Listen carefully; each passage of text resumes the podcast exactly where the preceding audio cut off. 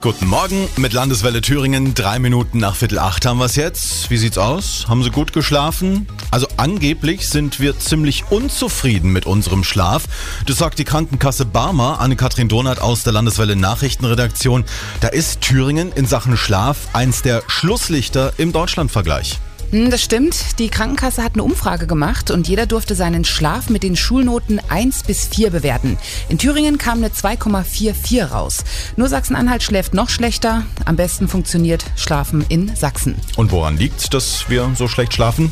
Naja, es gibt mittlerweile tausend Dinge, die einen vom Schlafen abhalten. Das Handy neben dem Bett und nochmal fix gucken, wer in der WhatsApp-Gruppe geschrieben hat, zu lange im Netz surfen.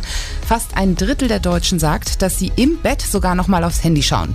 Schlafkiller sind aber auch Sachen, die einen nicht mehr loslassen und über die man grübelt und grübelt und grübelt. Die meisten Deutschen bringen es im Übrigen auf sieben Stunden Schlaf. Puh, das schaffe ich definitiv nicht. Du? Nee, sechs vielleicht. Fußball-WM eben, ne? Ah, klar. Und Frühdienst. Was für eine Mischung. Ja.